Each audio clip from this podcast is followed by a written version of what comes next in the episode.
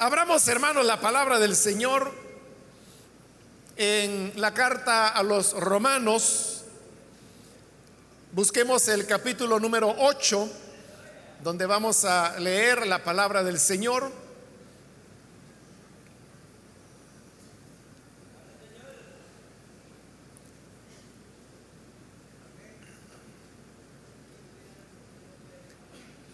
La palabra de Dios en la carta a los Romanos capítulo 8, versículo 1 en adelante, nos dice, por lo tanto, ya no hay ninguna condenación para los que están unidos a Cristo Jesús. Pues por medio de Él, la ley del Espíritu de vida, me ha liberado de la ley del pecado y de la muerte. En efecto, la ley no pudo liberarnos porque la naturaleza pecaminosa anuló su poder. Por eso Dios envió a su propio Hijo en condición semejante a nuestra condición de pecadores para que se ofreciera en sacrificio por el pecado. Así condenó Dios al pecado en la naturaleza humana a fin de que las justas demandas de la ley se cumplieran en nosotros, que no vivimos según la naturaleza pecaminosa, sino según el Espíritu. Los que viven conforme a la naturaleza pecaminosa fijan la mente en los deseos de tal naturaleza. En cambio, los que viven conforme al Espíritu fijan la mente en los deseos del Espíritu. La mentalidad pecaminosa es muerte Mientras que la mentalidad que proviene del Espíritu es vida y paz. La mentalidad pecaminosa es enemiga de Dios, pues no se somete a la ley de Dios ni es capaz de hacerlo. Los que viven según la naturaleza pecaminosa no pueden agradar a Dios sin embargo, ustedes no viven según la naturaleza pecaminosa, sino según el Espíritu. Si es que el Espíritu de Dios vive en ustedes. Y si alguno no tiene el Espíritu de Cristo, no es de Cristo. Pero si Cristo está en ustedes, el cuerpo está muerto a causa del pecado pero el espíritu que está en ustedes es vida a causa de la justicia. Y si el espíritu de aquel que levantó a Jesús de entre los muertos vive en ustedes, el mismo que levantó a Cristo de entre los muertos, también dará vida a sus cuerpos mortales por medio de su espíritu que vive en ustedes. Amén. Hasta ahí vamos a dejar la lectura. Pueden tomar sus asientos, por favor, hermanos y hermanas.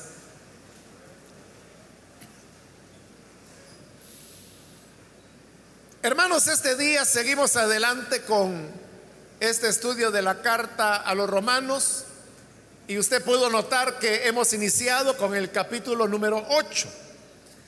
En realidad este capítulo continúa con el pensamiento que Pablo comenzó a desarrollar en el capítulo 7. En ese capítulo 7, Pablo explicó que Dios entregó la ley, pero resulta que la ley no logró impedir que el ser humano cometiera pecado. Al contrario, el pecado es tan malvado que cuando recibe la ley de Dios, cuando la ley de Moisés es introducida, al contrario de corregirse, lo que hace es producir más pecado. Pablo puso el ejemplo de el tema de la codicia. Él dice, yo no sabía que codiciar era malo. Y Pablo lo había hecho en alguna ocasión o en más de alguna ocasión. Pero de repente se enteró que a través de la ley Dios decía, no codiciarás. Pero ese fue motivo para que el pecado comenzara a cobrar todavía más fuerza y en lugar de dejar de codiciar, codició más. Y esto lo llevaba a un dilema en el cual él decía, lo que quiero hacer, no hago. Y lo que no quiero hacer, eso hago. Es decir, cuando Pablo decidía hacer lo correcto, no lo hacía. Y cuando él tomaba la decisión de no hacer lo malo, terminaba haciendo siempre lo malo. ¿Por qué ocurría eso? Porque Pablo dice que él descubrió que había otra ley. Recuerde que Pablo comenzó hablando acerca de la ley de Moisés. Esa es la primera ley, la ley de Moisés. Pero ahora en el capítulo 7 él habla que ha descubierto una segunda ley, que es la ley del pecado. Y él dice que esta ley del pecado es aún más fuerte que la ley de Dios. Y por eso es que resultaba que cuando él quería hacer lo correcto, lo que la ley de Moisés pedía, él no lo hacía. Y aquello que la ley de Moisés decía, no lo hagas, él lo terminaba haciendo. Porque la ley del pecado en él era más fuerte. Y así terminábamos el capítulo 7 con esa expresión que es como el resumen de todo lo que Pablo ha venido explicando cuando decía, soy un miserable, soy un pobre miserable. ¿Quién me librará de este cuerpo mortal? Porque él sabía, y lo ha dicho en el capítulo 7, que esa ley del pecado está en él, en sus miembros, en su cuerpo él pregunta, ¿quién me va a librar de este cuerpo mortal? Y ahí terminábamos la semana anterior con el versículo 25, cuando el apóstol mismo daba la respuesta diciendo, gracias a Dios por medio de Jesucristo nuestro Señor. Es decir, este problema que él ha explicado en el capítulo 7, él ahora está diciendo, encuentra solución en Jesucristo. Y por eso Él dice, gracias a Dios. Por Jesucristo nuestro Señor, que se convirtió en nuestra solución. Pero todavía no ha explicado cómo es que Cristo Jesús nos liberta. Eso es lo que hará en este capítulo 8 que hoy hemos comenzado a leer. Pero él comienza este capítulo 8 con una declaración triunfal. Cuando dice en el versículo 1, por lo tanto ya no hay ninguna condenación para los que están unidos a Cristo Jesús. Esa es una palabra contundente. Y como le decía, es una expresión de victoria de Pablo, porque no solo ha dicho anteriormente, que Cristo Jesús es el que nos libra de nuestro cuerpo de muerte, sino que además ahora está diciendo que ya no hay ninguna condenación para los que están unidos a Cristo Jesús. Esa expresión, unidos a Cristo Jesús, es la primera vez que él la está utilizando en esta carta a los romanos. Pero Pablo la utiliza no solo acá, sino que también en algo de sus cartas. Y esa idea de estar unidos a Cristo Jesús es un concepto nuevo que es elaborado por Pablo. Más adelante vamos a verlo con un poco de más detalle, pero por ahora solo digo que eso de estar unidos a Cristo Jesús, no solamente es, hermanos, que el Señor está cerca de nosotros, porque usted puede tener un amigo o una amiga que usted dice, es que nos queremos mucho y abraza al amigo y dice, es que yo estoy unido a él. Pero esa palabra, estoy unido a Él, eso es solamente algo como una metáfora, porque realmente unidos no están. De hecho, pues cada quien se va a ir a su casa y se van a separar, no están unidos. Pero aquí cuando dice que estamos unidos a Cristo, no está diciendo que Jesús está a nuestro lado y que nosotros le echamos la mano a Él o Él a nosotros.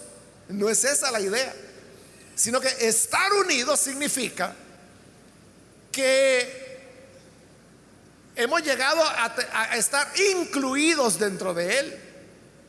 Por eso es que en Primera de Corintios también Pablo explica que nosotros somos el cuerpo y que Cristo es la cabeza.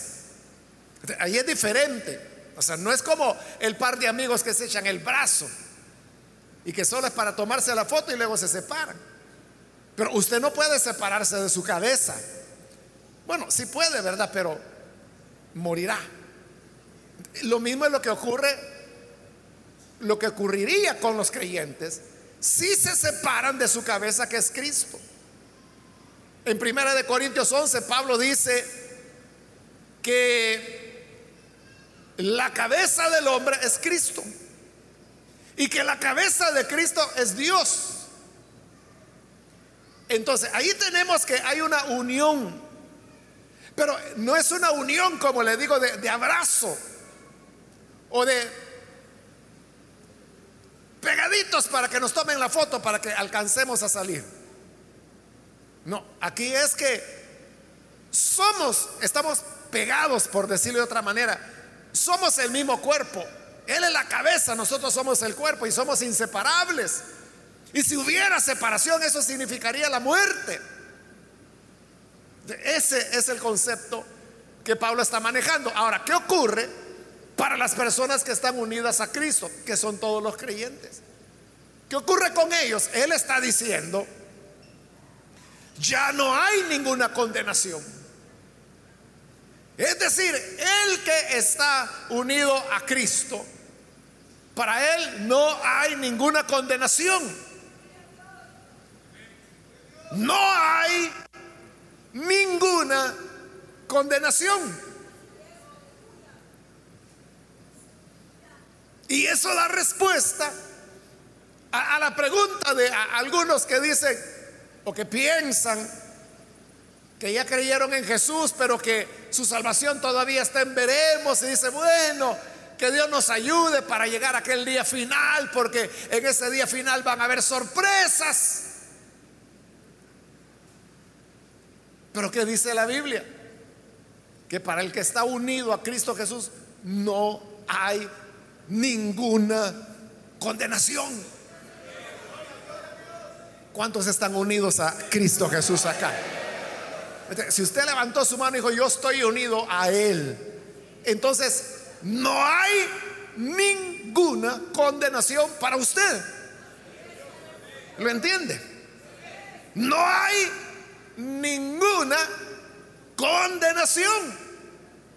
Por eso le digo, el capítulo comienza con ese, esa expresión de victoria, que ya no estamos condenados. Todavía no he explicado por qué y todavía no he explicado cómo es que gracias a Cristo Jesús somos librados de nuestro cuerpo de muerte. Ya lo va a explicar, pero ahorita no lo ha dicho. Ahora vea, esa palabra, esa frase que acabamos de leer, ya no hay ninguna condenación para los que están en Cristo Jesús, unidos a Cristo Jesús. Es una expresión tan clara que muchos no la creen. Es más, les parece que esa frase es peligrosa. Y usted sabe que hay gente que es así. Que si yo digo lo que la Biblia dice, ahora pues ninguna, ninguna condenación hay para los que están unidos a Cristo Jesús. Si yo digo esa frase, hay gente que dice, uy, no, pero mire, mejor no lo diga porque eso es peligroso. Porque entonces la gente se va a ir a pecar. Entonces no he entendido el argumento de todo lo que Pablo está explicando ahí. De que si usted cree que una persona que está unida a Cristo, en primer lugar lo que quiere es irse a pecar y en segundo lugar, cree que puede irse a pecar. Entonces usted no ha entendido el Evangelio. Pero esos temores de que les parece que una frase tan hermosa como esa, que declara la salvación que Cristo logró para nosotros, les parece peligrosa y por eso es que trataron de, añadirle algo para que no sonara como Pablo lo dijo. Por eso, si usted tiene en sus manos la traducción Reina Valera, se habrá dado cuenta que añade una frase que no aparece en la nueva versión internacional, porque la nueva versión internacional lo que dice es, por lo tanto, ya no hay ninguna condenación para los que están unidos a Cristo Jesús. Y luego comienza el versículo 2. Pues por medio de él, la ley del Espíritu de vida, etc. En la Reina Valera usted puede ver que le añadieron una frase.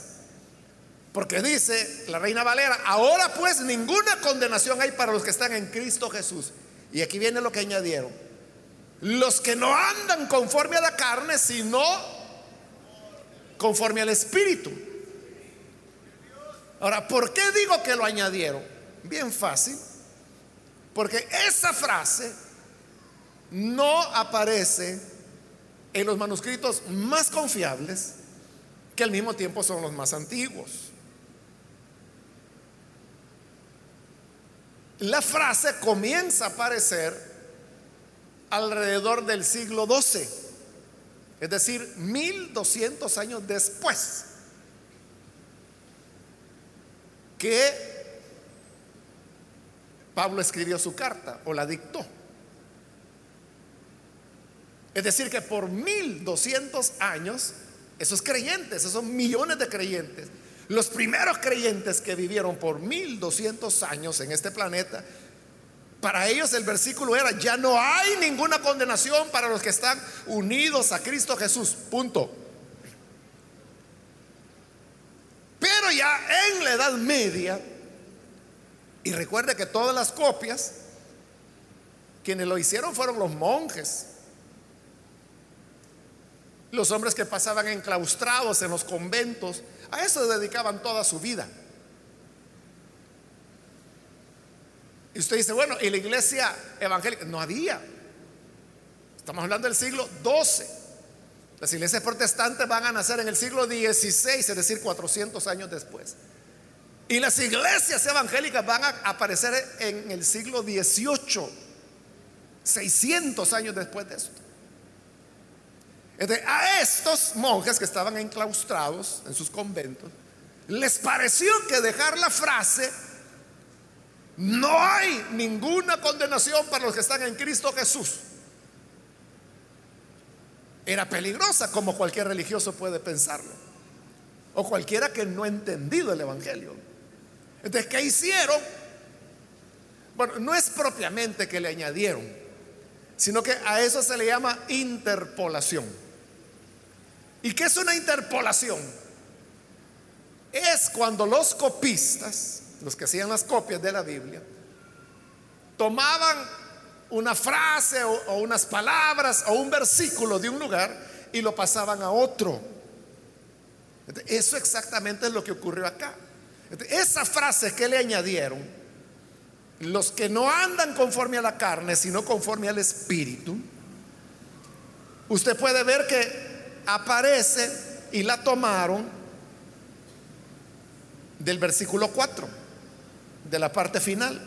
Porque así termina el versículo 4, dice, no andamos conforme a la carne, sino conforme al Espíritu. Es decir, que ellos no se inventaron la frase, sino que la tomaron del versículo 4 y la interpolaron en el versículo 1, es decir, la es, es una adición. Pero una adición es cuando algo no estaba y se lo añaden.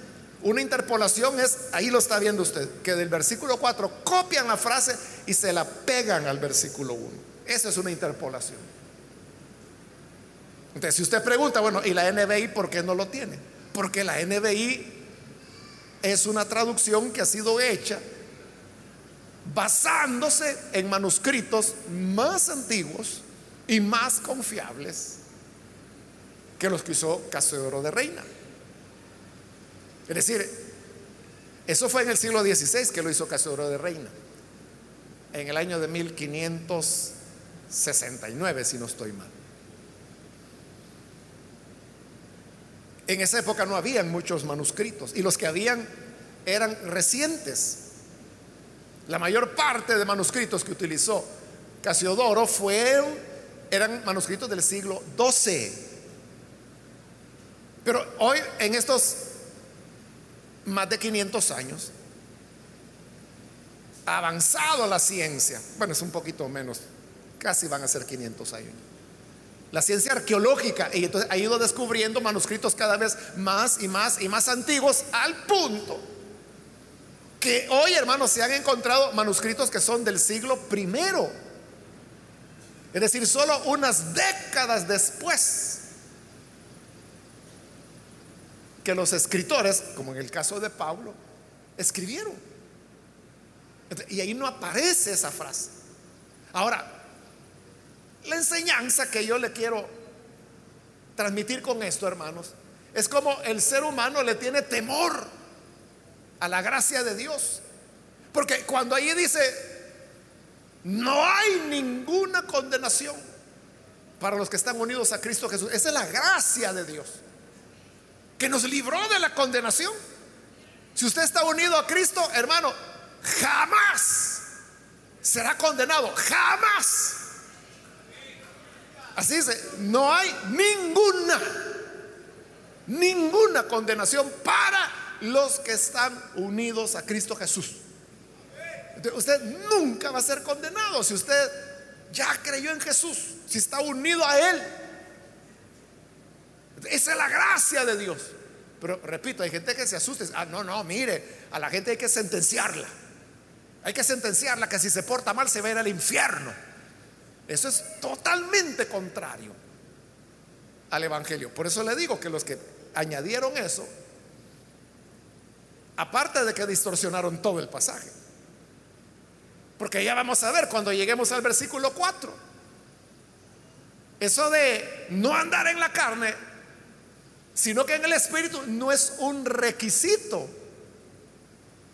que Pablo está mencionando para no tener condenación. No, está describiendo lo que es el estilo propio de vida del creyente. no solo le quitaron la fuerza de la gracia que el versículo 1 tiene, sino que además tergiversaron el significado de la frase del versículo 4. Pero vuelvo a repetirle, ¿por qué la gente tiene miedo a un versículo como ese? A un versículo que dice, porque no hay ninguna ninguna condenación para los que están en Cristo Jesús. ¿Por qué le tienen miedo? Ah, es que entonces los hermanos se ven a pecar. Si usted les dice que ya no van a ser condenados, se van a ir a pecar. Ahí donde le digo, entonces usted no ha entendido el Evangelio. Usted lo que tiene es una religión. No sabe lo que es el Evangelio. ¿Por qué? Porque eso es exactamente lo que Pablo va a explicar a continuación. Y es lo que la gente no entiende. Y cuando digo la gente, no me estoy refiriendo a la gente de afuera, me estoy refiriendo a nosotros que estamos aquí dentro de las iglesias. No entendemos el Evangelio. Pero tratemos de entenderlo. Entonces dice el versículo 2, pues por medio de él, de Jesús, la ley del Espíritu de vida me ha libertado de la ley del pecado y de la muerte. Recuerde que Pablo comenzó hablando acerca de la ley de Moisés. En el capítulo 7 él mencionó una segunda ley, que es la ley del pecado. Y ahora en este capítulo 8 añade una tercera ley. Y esta es la ley del Espíritu, dice. La ley del Espíritu de vida que me ha librado, dice, de la ley del pecado. O sea, esa ley contra la cual la ley de Moisés no pudo hacer nada. Solamente darle más fuerza. Y por eso es que el pecado se hizo más pecaminoso cuando hubo ley. Entonces, hay una tercera ley, que es la ley del Espíritu.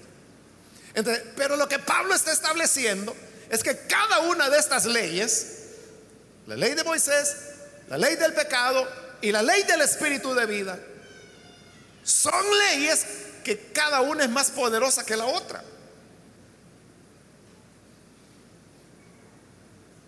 Esto, hermano, lo podemos entender de la siguiente manera.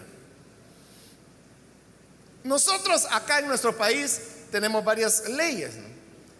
Están las leyes municipales, que como su nombre lo dice, la, la establecen los municipios las alcaldías, como decimos popularmente.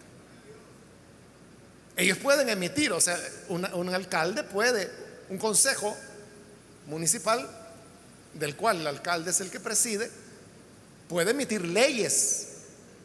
Por ejemplo, leyes acerca de contravenciones, de no tirar la basura aquí.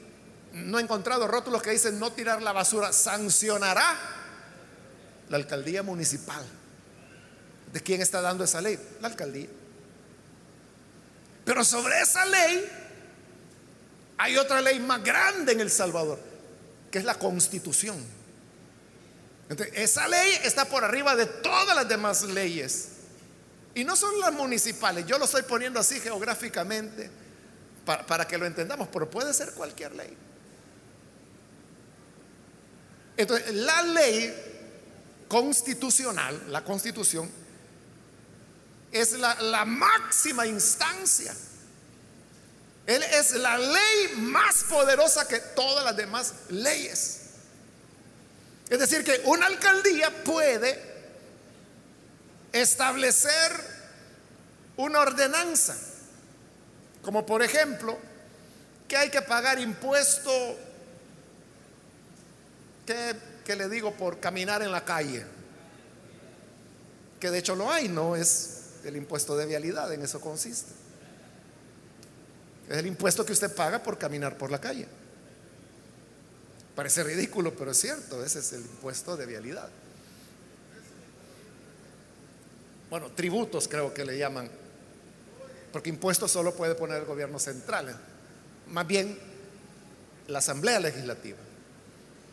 la, la alcaldía que pone son tributos, pero Pudiera ser que esa ordenanza municipal choca con la ley constitucional. usted puede apelar a la constitución. Y eso es lo que mucha gente ha hecho en los últimos años cuando van a la famosa sala de lo constitucional. ¿A qué van? A que los magistrados por eso se llama sala de lo constitucional, porque vela por lo que la constitución dice.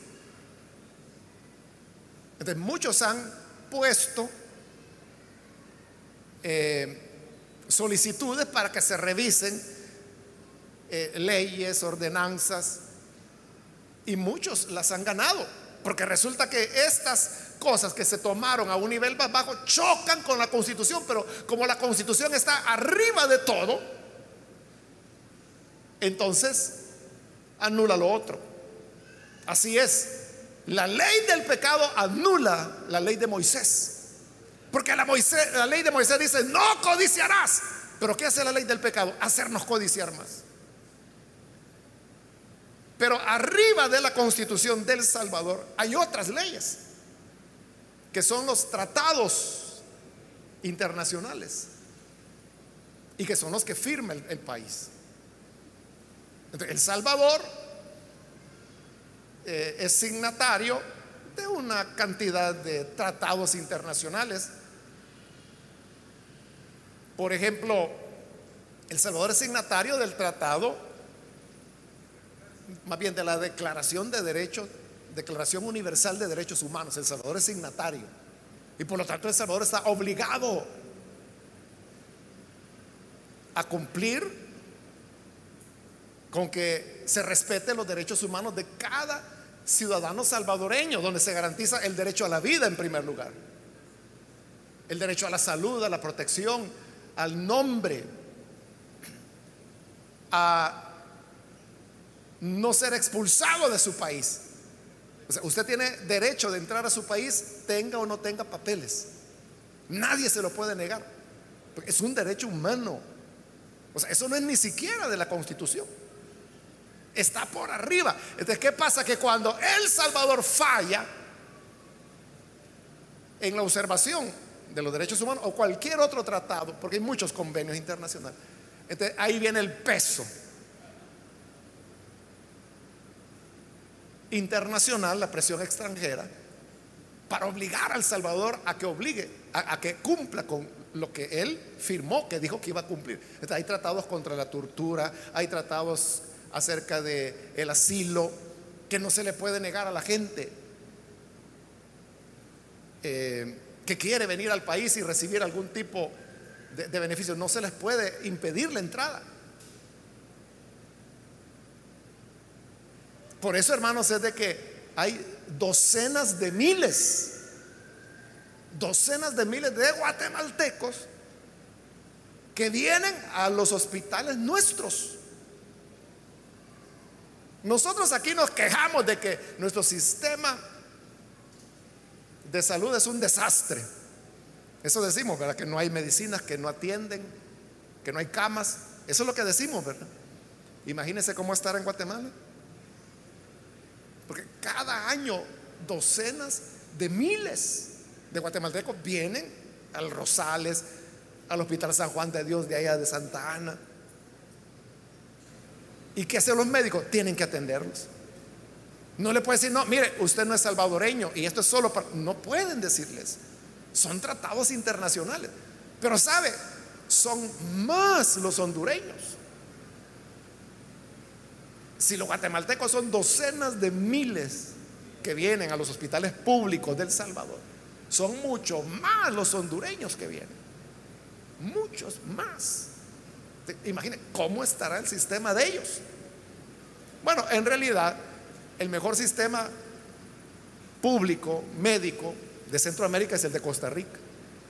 El segundo lugar lo tenemos nosotros. Y los demás países de Centroamérica están abajo de nosotros. Es decir, las cosas pueden ser peores. Pero esta ilustración que le estoy dando es solamente para entender cómo una ley más fuerte anula la otra. La constitución podría decir algo. Le voy a decir algo que no dice. La constitución podría decir, bueno, se decreta la pena de muerte para los violadores. No lo puede hacer El Salvador. Porque El Salvador ha firmado tratados internacionales donde la pena de muerte es abolida. No puede hacerlo. Por lo tanto, usted no le crea a esos políticos que vienen ofreciendo, no, aquí vamos a poner la pena de muerte. ¿Cómo no? ¿Usted cree que lo van a dejar? ¿Y qué hace la comunidad internacional? Fácil no quieren hacer caso, le quita toda la ayuda. No hay créditos, no hay préstamos, no hay colaboración de la... De España es un país que colabora mucho con El Salvador. Todos ellos no darían ni un centavo. Así obligan a que el país mantenga el compromiso que firmó. eso, los tratados internacionales están por arriba de todo. es así aquí también. Está la ley de Moisés, pero hay una ley más poderosa, que es la ley del pecado, que explicó en el capítulo 7. Pero ahora está introduciendo una tercera ley, que es la ley del espíritu de vida. Esta es la más poderosa de todas. Esta es la que manda. Por eso es que dice en el versículo 2, por medio de él, la ley del espíritu de vida me ha liberado de la ley del pecado y de la muerte. ¿Por qué me liberó? Porque es más poderosa que la ley del pecado. Versículo 3, en efecto, la ley no pudo liberarnos porque la naturaleza pecaminosa anuló su poder. Eso es lo que explicó en el capítulo 7. Y yo se lo, lo dije varias veces porque lo dice varias veces en el capítulo 7. Decimos, la ley no es que sea mala. Si la ley la dio Dios. Es buena. El problema es el hombre. El hombre es malo, entonces no la puede cumplir. Al contrario, lo que hace la ley es que hace que el hombre peque más. Por eso dice, la ley de Moisés no pudo liberarnos. ¿Por qué? Hoy da la razón. Porque la naturaleza pecaminosa, o sea, la ley del pecado anuló su poder. ¿De quién es más poderosa? La ley del pecado. Por eso es que cuando la sala lo constitucional dice, la constitución dice esto, esto y esto, por lo tanto esto no puede ser. ¡Pla! Lo anuló. Eso hace la ley del pecado. Anuló totalmente la ley de Dios. Por eso, o sea, como no, esa no era solución. ¿Está entendiendo hasta ahí? ¿O no está entendiendo? Pero fíjate, hasta ahí, hasta ahí, con solo eso, ya queda bien claro que no se trata de meterle miedo a la gente. No se trata de decirle, mire, aquí es prohibido hacer esto, hacer esto, otro, hacer esto, otro, hacer esto, otro. ¿Por qué no sirve eso? Hermano, si la ley de Dios, de Moisés, no funcionó porque el pecado la anula, ¿qué va a hacer con sus mandamientos? ¿Qué va a pasar con sus regulaciones, con sus regaños? Son totalmente inútiles. No sirven para nada. De como no había solución, y no es esa la manera de solucionar el problema del pecado. Entonces dice el versículo 3, la segunda parte, Dios envió a su propio Hijo o sea, como quien dice, nada más y nada menos que su Hijo, en condición semejante a nuestra condición de pecadores.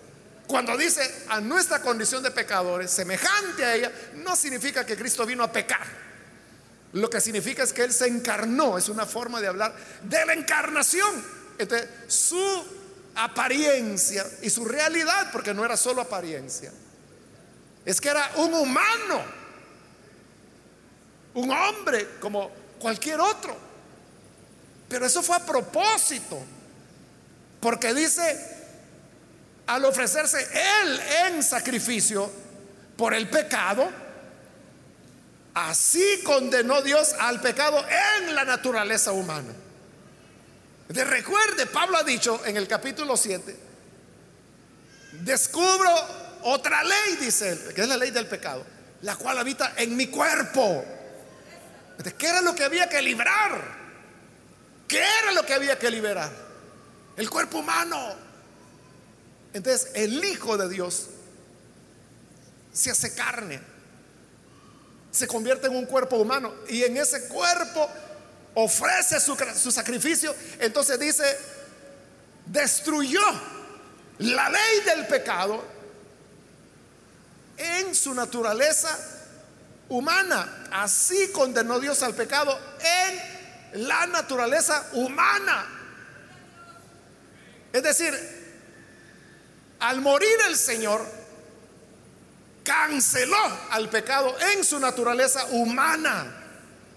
Pero recuerde que en el capítulo 5 ya Pablo explicó que Jesús es el segundo Adán. Y que así como el primer Adán pecó, y a través de él el pecado pasó a todos los hombres, y así todos murieron. de igual manera, Cristo hizo una justicia, que es morir y cancelar el pecado. Pero como Él es el segundo Adán, todo aquel que está unido a Él, ahora es justificado igual que Él. En otras palabras, es derrotada la ley del pecado en nosotros. Fíjese, derrotada, mas no, no eliminada. Es decir, la lucha de la cual Pablo habla en el capítulo 7 se vuelve a mencionar en el capítulo 8, pero ahora con una diferencia. Ya la vamos a ver. Versículo 4. A fin de que las justas demandas de la ley se cumplieran en nosotros, que no vivimos según la naturaleza pecaminosa, hoy sí la dice, hoy sí, ahí está la frase, no vivimos según la naturaleza pecaminosa, sino según el Espíritu. Pero veamos despacio el versículo. Dice, en primer lugar, a fin de que las justas demandas de la ley se cumplieran en nosotros. Es que vea, el asunto era así. La ley de Moisés tenía la justicia, la expresión de la justicia de Dios, pero no tenía el poder para que el ser humano la cumpliera. La ley del pecado no tiene la justicia de Dios pero sí tiene el poder para mantener al hombre esclavizado al pecado. Pero la ley del Espíritu tiene el poder para que el ser humano cumpla y tiene la justicia. De como tiene las dos cosas, por eso dice que las justas demandas de la ley se cumplieron en nosotros. Es decir, Jesús tomó nuestros pecados y Él nos entregó su justicia. Lo que aquí Pablo está llamando, las justas demandas de la ley se cumplieron en nosotros. La justicia de la ley vino a nosotros. Porque Jesús nos dijo, mira, dame esa tu ropa sucia, maloliente y enfangada. Y toma mi vestidura de gloria, vístete con ella. Él tomó nuestros harapos de pecado y nos entregó su justicia. Así las cosas, habiendo cambiado ropas de esa manera, así las cosas, ahora Pablo dice, no vivimos según la naturaleza pecaminosa, sino según el Espíritu. Esa es la consecuencia. O sea, Él no está diciendo, miren, si de verdad quieren estar unidos a Cristo, ¿saben? No anden en la carne, anden en el espíritu. No es eso lo que está diciendo. Si usted ha seguido el orden del argumento de Pablo, ahora entenderá que lo que él está diciendo es por cuanto Cristo ofreció su sacrificio. Ya no andamos en la carne, sino en el espíritu. Pero esa es la consecuencia. Es como que si usted dijera, fíjese que con la pastilla que me dio el, doctor, se me quitó los dolores de cabeza que tenía. Pero ese fue el orden. El médico le dio el remedio, la pastilla. Cuando usted la tomó, le produjo un efecto y el efecto es quitar el dolor de cabeza. No es que usted diga, fíjese que yo lo que hice es que primero me quité el dolor de cabeza y como me lo quité de premio, el doctor me dio una pastilla para quitar el dolor.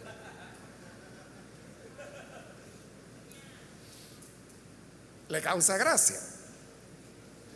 Igual debería reírse cuando hay gente que dice, ah, no, si usted quiere ganar la salvación, tiene que hacer aquí, tiene que hacer allá. Ríase, porque es una, es absurdo lo que está diciendo. Cuando Pablo está diciendo lo contrario. Cuando él está diciendo que es gracias a que Cristo murió, que hoy nuestro problema se, se solucionó. Porque ya no vivimos según la naturaleza pecaminosa, sino según el Espíritu, gracias a la gracia de Cristo. Ahora, él va a explicar qué es esto. Porque le digo, aquí está otra vez la lucha, ¿no? Entre la carne y el espíritu. Dice el versículo 5, los que viven conforme a la naturaleza pecaminosa, fijan la mente en los deseos de tal naturaleza. Entonces, ¿cómo sabemos qué persona anda en su vieja naturaleza o en la carne como transmite o traduce Casioro de Rey? ¿Cómo sabemos cuando una persona anda en su vieja naturaleza?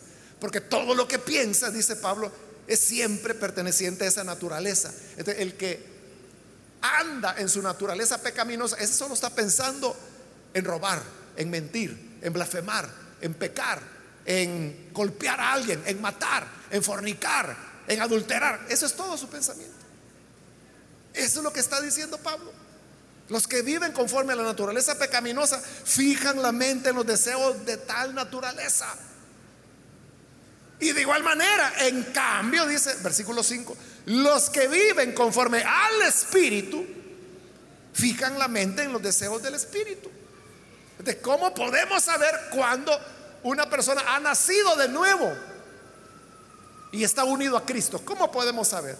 Ah, porque vive en el Espíritu, bajo la ley del Espíritu. ¿Y cómo sabemos que anda bajo la ley del Espíritu? Porque su atención y su vida está centrada en las cosas del Espíritu. él lo que quiere es amar, lo que quiere es tener fe, lo que quiere es tener paciencia, lo que quiere es tener misericordia, lo que quiere tener es capacidad de perdonar, lo que quiere tener es todos los frutos que llamamos del Espíritu. La fe, la misericordia, la compasión, la bondad, En eso piensa el que es del Señor.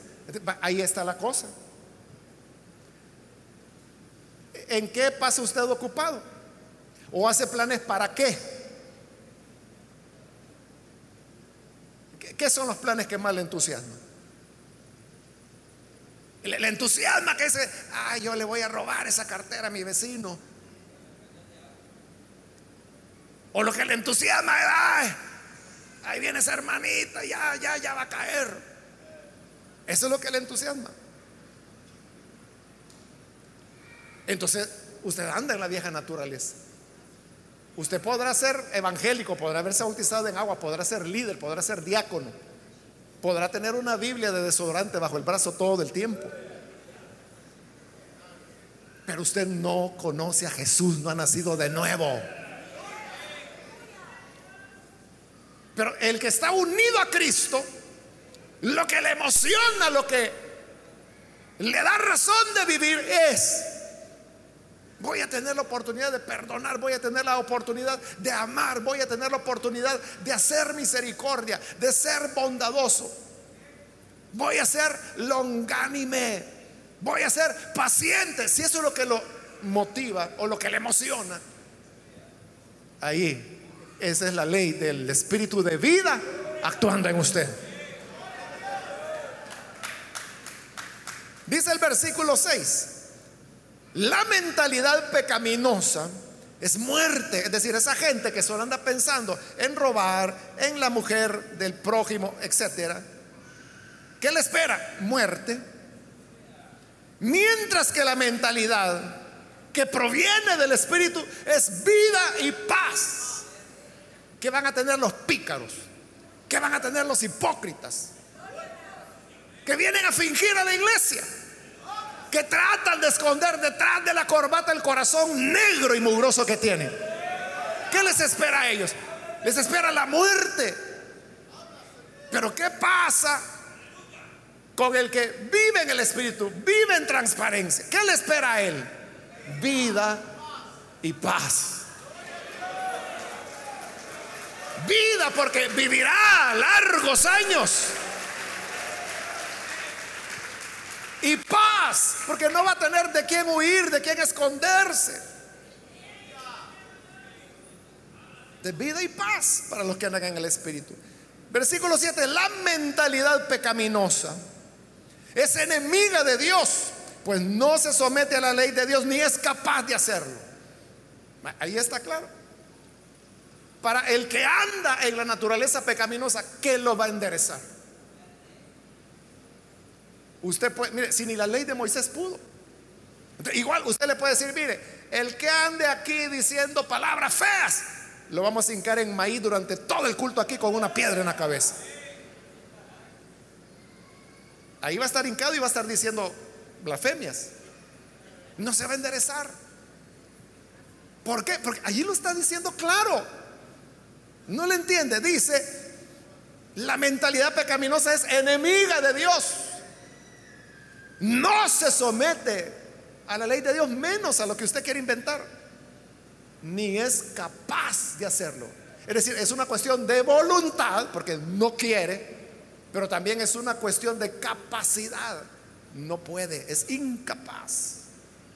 Usted, le puede decir, todos callados, no se rían, párese, siéntese, a la izquierda, a la derecha, levanten la mano, bájenla. Usted puede querer tener hacia la gente,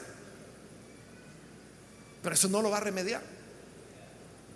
Usted puede tenerlo como un cuartel, usted puede tenerlo, si quiere, como un grupo de espionaje que anda detrás de los hermanitos. ¿Qué anda haciendo este para ver que se porte bien? Todo eso no sirve. No sirve de nada. Porque el que anda en la vieja naturaleza no puede. No quiere y no puede. Hacer la voluntad de Dios siempre se la va a arreglar. Ah, no, es que este hermanito, mire, le voy a poner los ojos 24 horas al día. Este no lo suelto. En algún momento se va a dormir usted. Y cuando se duerma va a estar pecando. Siempre se le va a escapar.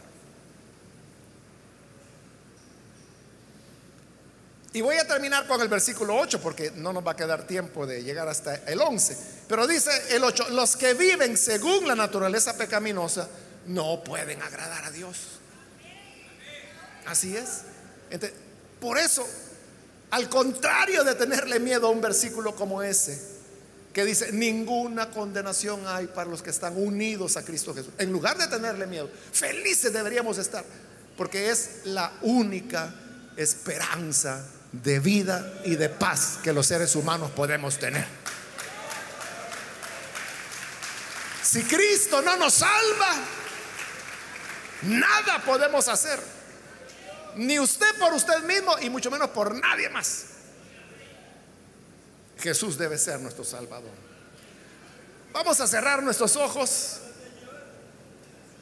Y yo quiero, antes de orar, invitar, si hay con nosotros amigos o amigas que todavía no han recibido al Señor Jesús como Salvador, mas si usted ha escuchado la palabra de Dios y ha entendido esta presentación del Evangelio, yo quiero invitarle para que usted pueda venir a estar unido o unida a Cristo Jesús.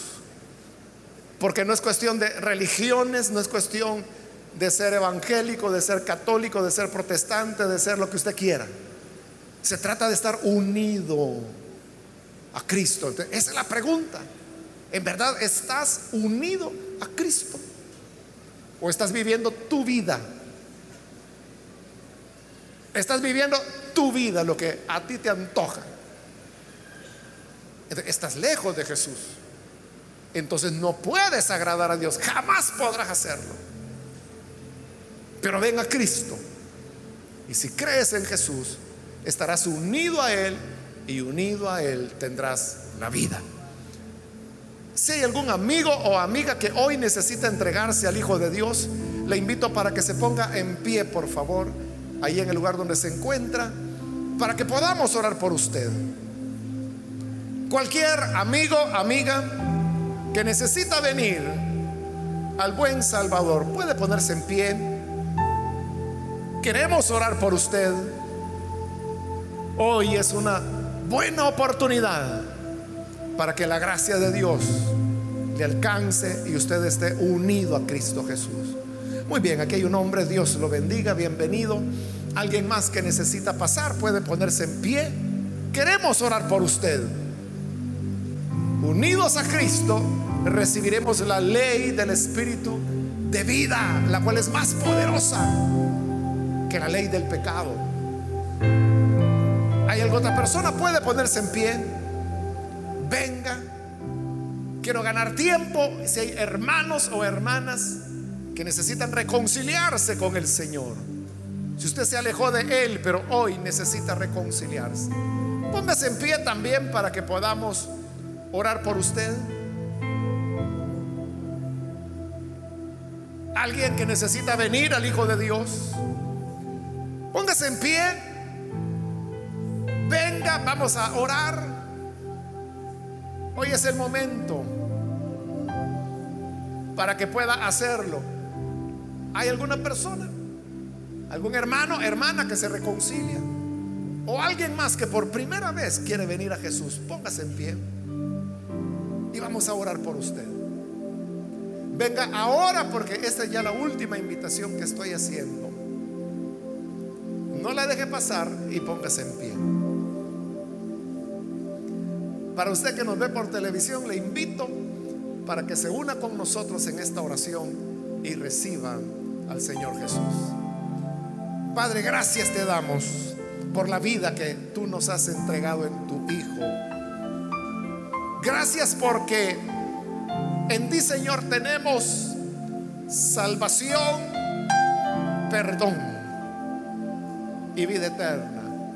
Te rogamos por aquellos que en este lugar, como también a través de televisión, de radio, de internet, abren sus corazones para recibirte como Señor, como Salvador y tener la vida que solamente tú, Señor, puedes entregar. Y por eso hoy te pedimos que tu gracia, tu bendición pueda ser sobre cada hermano. Ayúdanos para vivir la vida y la paz que nos has dado en tu Hijo Jesús. Gracias por esa salvación completa y gracias por esa gracia infinita e inmerecida y por la cual te damos todo honor y toda gloria. Amén. Amén. Amén. Damos gracias al Señor por lo bueno que Él es.